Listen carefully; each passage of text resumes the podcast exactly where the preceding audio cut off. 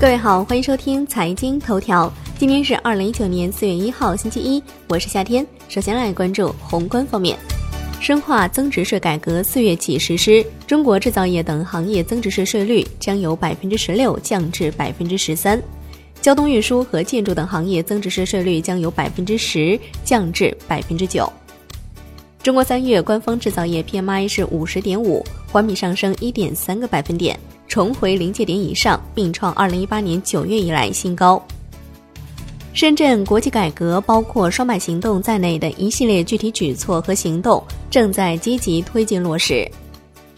国务院关税税则委员会表示，对原产于美国的汽车及零部件继续暂停加征关税。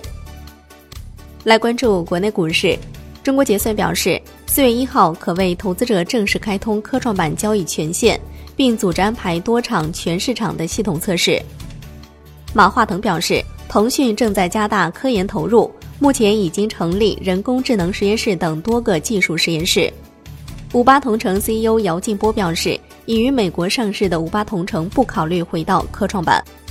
本周有三只新股申购，分别是周二申购的博通集成、迪普科技和周三申购的天味食品。上周北上资金持股数量增加的行业有十二个，对房地产行业持股数量已连续十一周增加。金融方面，香港财政司司长陈茂波表示，香港金管局批出三个虚拟银行牌照，预期服务可以在六至九个月内正式推出。楼市方面，针对网上流传济南取消限价等楼市调控谣言。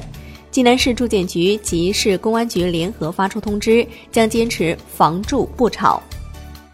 产业方面，发改委宣布，四月一号起将降低成品油价格、一般工商业电价、天然气基准门站价格、天然气跨省管道运输价格。其中，成品油增值税税率由百分之十六降至百分之十三。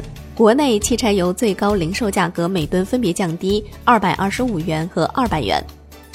交通部发改委近日修订印发《港口收费计费办法》，四月一号起执行，有效期五年。华为消费者业务首席执行官余承东表示，今年是五 G 商业投入元年，大量投入要到明年，但行业升级时间会大大缩短。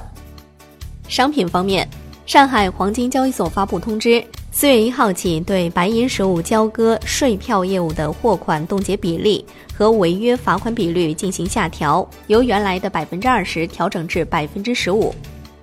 债券方面，人民币计价的中国国债和政策性银行债券，四月一号起开始被纳入彭博巴克莱全球综合指数，并将在二十个月内分步完成。